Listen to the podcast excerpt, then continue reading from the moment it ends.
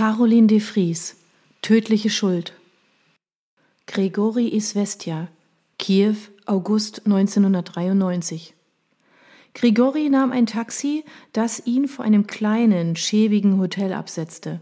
Im Zimmer angelangt, zog er als erstes die zerschlissenen Gardinen zu.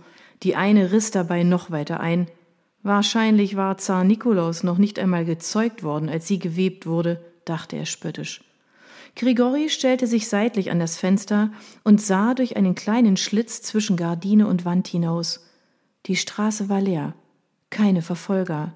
Es hatte zu regnen begonnen und der Schnee verwandelte sich in grauen Matsch. Grigori musste sich beeilen. Er ging schnell die schmale Holztreppe hinunter, um den Besitzer der Pension aufzusuchen. Der saß in seinem Wohnzimmer, das direkt vom Eingangsflur abging. Der Fernseher lief mit so einer Lautstärke, dass er Grigori erst hörte, als dieser vernehmlich hustete. Was ist los? Fehlt was? Nein, danke, alles bestens, nur könnte ich einmal telefonieren? Der Mann wies mit einem Kopfnicken auf das Telefon. Grigori wählte und wartete. Isvestia? Er hörte an Irinas Stimme, dass sie Angst hatte. Ich bin's, sagte er. Ich wurde aufgehalten. Fahre einfach vor, ich komme nach. Irina verstand. Pass auf dich auf, sagte sie und legte auf. In ihren Worten schwang keine Liebe mit. Gregori drehte sich um. Wir wollen auf die Krim und mich halten hier die Geschäfte länger auf, als ich dachte. Ich hoffe nur, sie vergisst nicht, meine Badesachen einzupacken. Der Mann nickte geistesabwesend. Grigori stand wieder neben dem Fenster. Das Zimmer war klein, feucht und kalt. Er fröstelte. Ihm war klar, dass er in höchster Gefahr war. Wenn Abramow ihn fand, war er tot. Ich muss das Paket aus dem Versteck holen und sehen, was es enthält, dachte er. Vielleicht hätte ich es bei mir behalten sollen, aber wenn Abramos Männer mich erwischt hätten, wäre alles umsonst gewesen. Gregori fragte sich, ob es klug gewesen war, nur Mandelow einzuweihen. Es war jedoch schon oft vorgekommen, dass sogar der standhafteste Journalist seinen Kollegen verriet. Aus Angst. Wer politische Angelegenheiten recherchierte, geriet schnell in Lebensgefahr. Man wurde ermordet oder landete im Gefängnis. Irgendein Grund fiel dem bestochenen Richter schon ein. Grigori wusste um die Last des Mitwissens.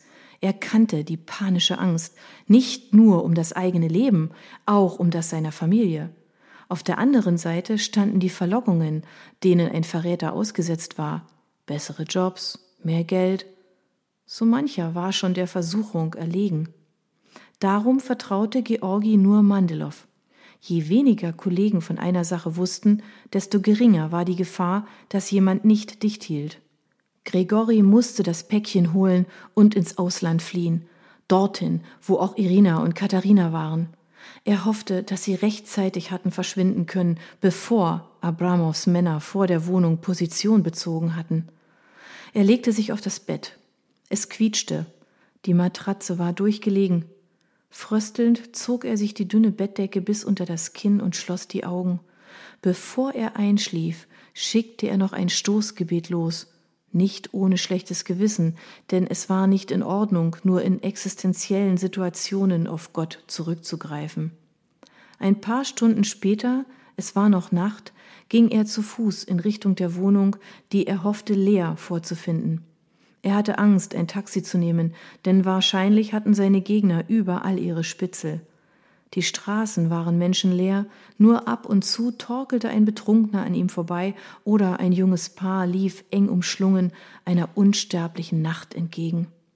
Hier in den traurigen Schluchten der Hochhaussiedlung, auf ein ungewisses Schicksal zusteuernd, verfluchte Gregori sich selbst und wünschte, dass er einfach nur Schichtarbeiter geworden wäre dann wäre er jetzt auf dem Weg nach Hause, wie jeder andere auch.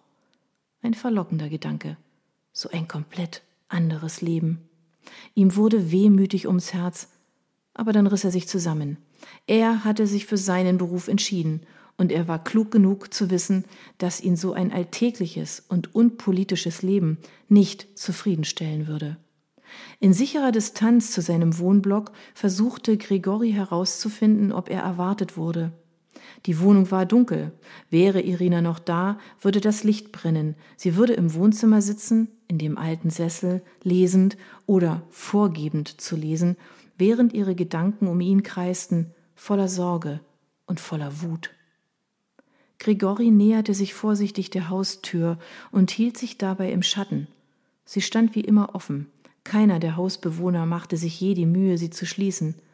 Da das Schloss ohnehin dauernd kaputt war, hatte irgendwann ein besonders bequemer Mensch sie an der Wand festgehakt, so dass man jetzt auch einfach hineinspazieren konnte.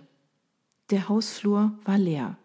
Sie wären auch schön dumm gewesen, ihn bereits dort abzufangen. Gregori hatte nicht vor, durch das dunkle Treppenhaus nach oben in den fünften Stock zu gehen und sich dort überfallen zu lassen. Die anderen Hausbewohner würden ihm nicht helfen. Wenn irgendwo Lärm war, schob man den Riegel vor die Wohnungstür und schloss Augen und Ohren. Zu groß war die Gefahr, dass man sich selbst auf die falsche Seite stellte.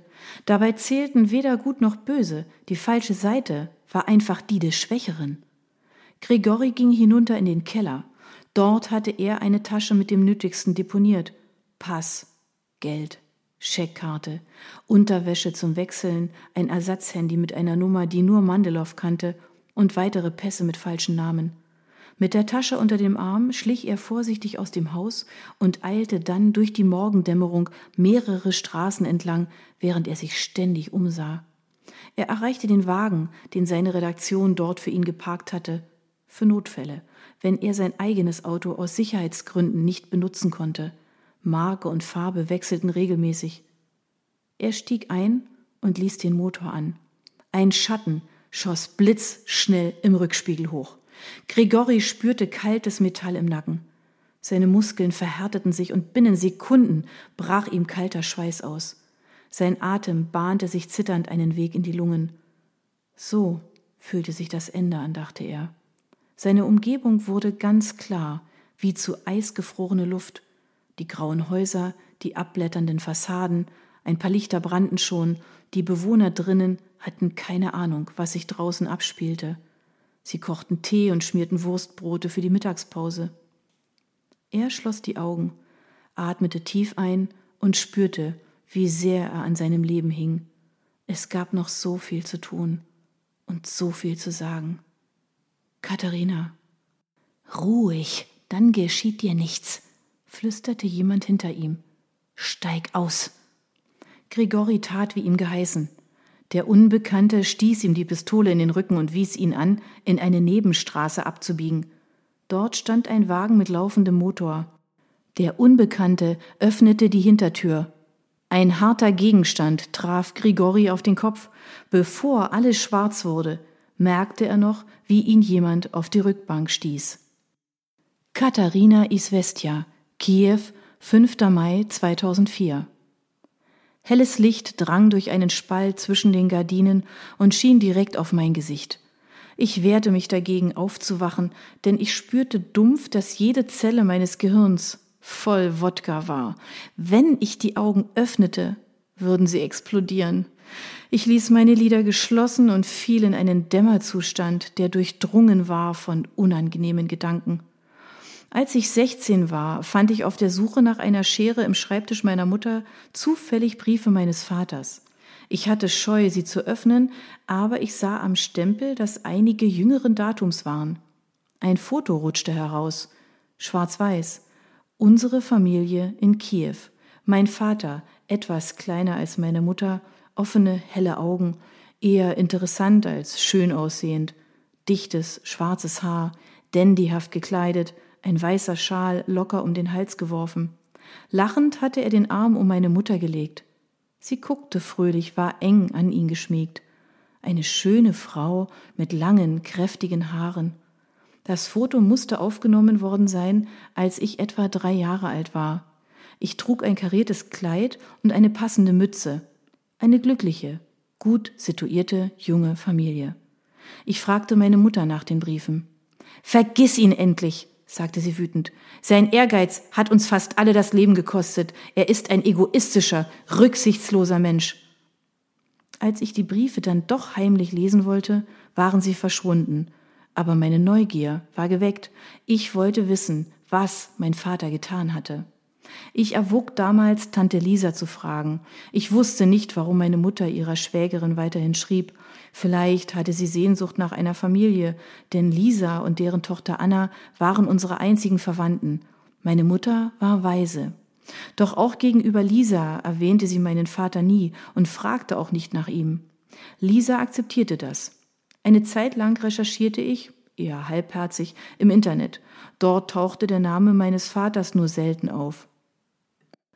Grigori Isvestja, der Journalist, der aus der Ukraine fliehen musste, nachdem er offenbar auf eine brisante Geschichte gestoßen war. Aber niemand wusste, was wirklich dahinter steckte. Die meisten ukrainischen Zeitungen unterstellten ihm, dass er kriminell und korrupt gewesen sei. Autoren westlicher Zeitungen stellten dagegen einen Zusammenhang mit den damaligen Präsidentschaftswahlen her. Sie spekulierten, dass er das Land hatte verlassen müssen, weil er etwas aufgedeckt hatte, was bestimmten Personen ungelegen gekommen wäre.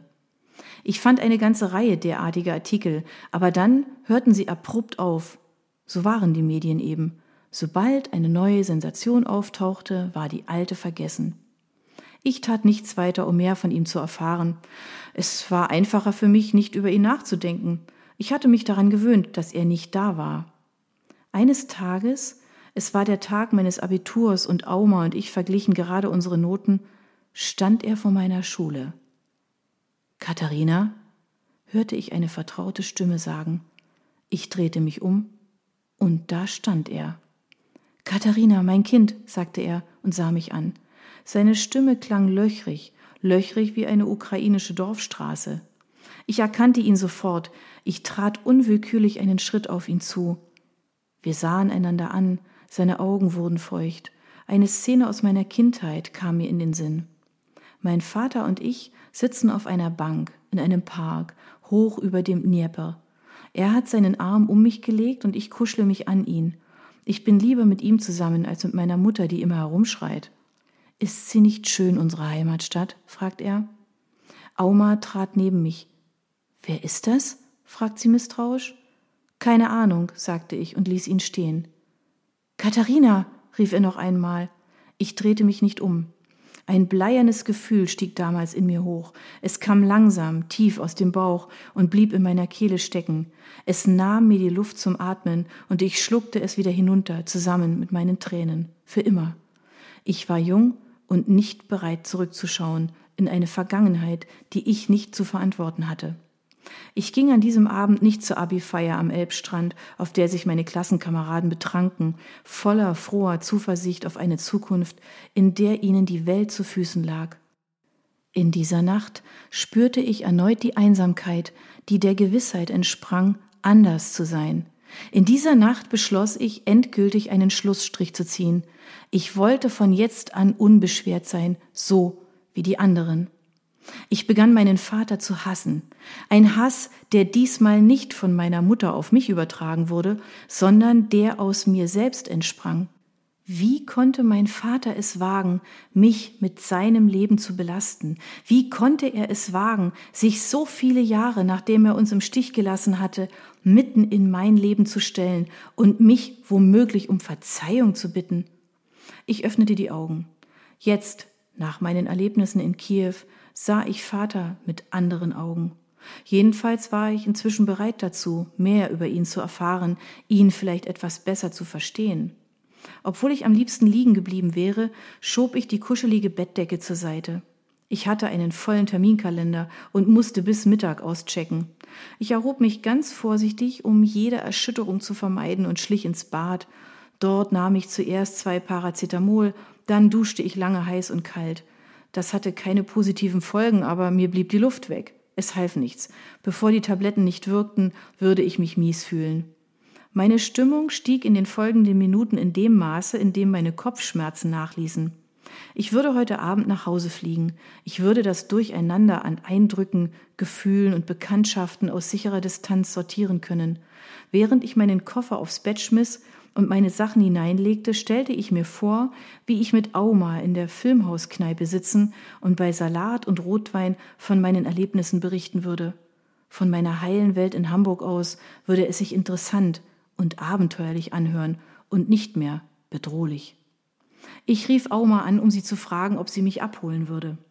Erleichtert, bald abzureisen, zog ich den Koffer hinter mir aus dem Zimmer und ließ die Tür zu fallen. Endgültig, wie ich glaubte.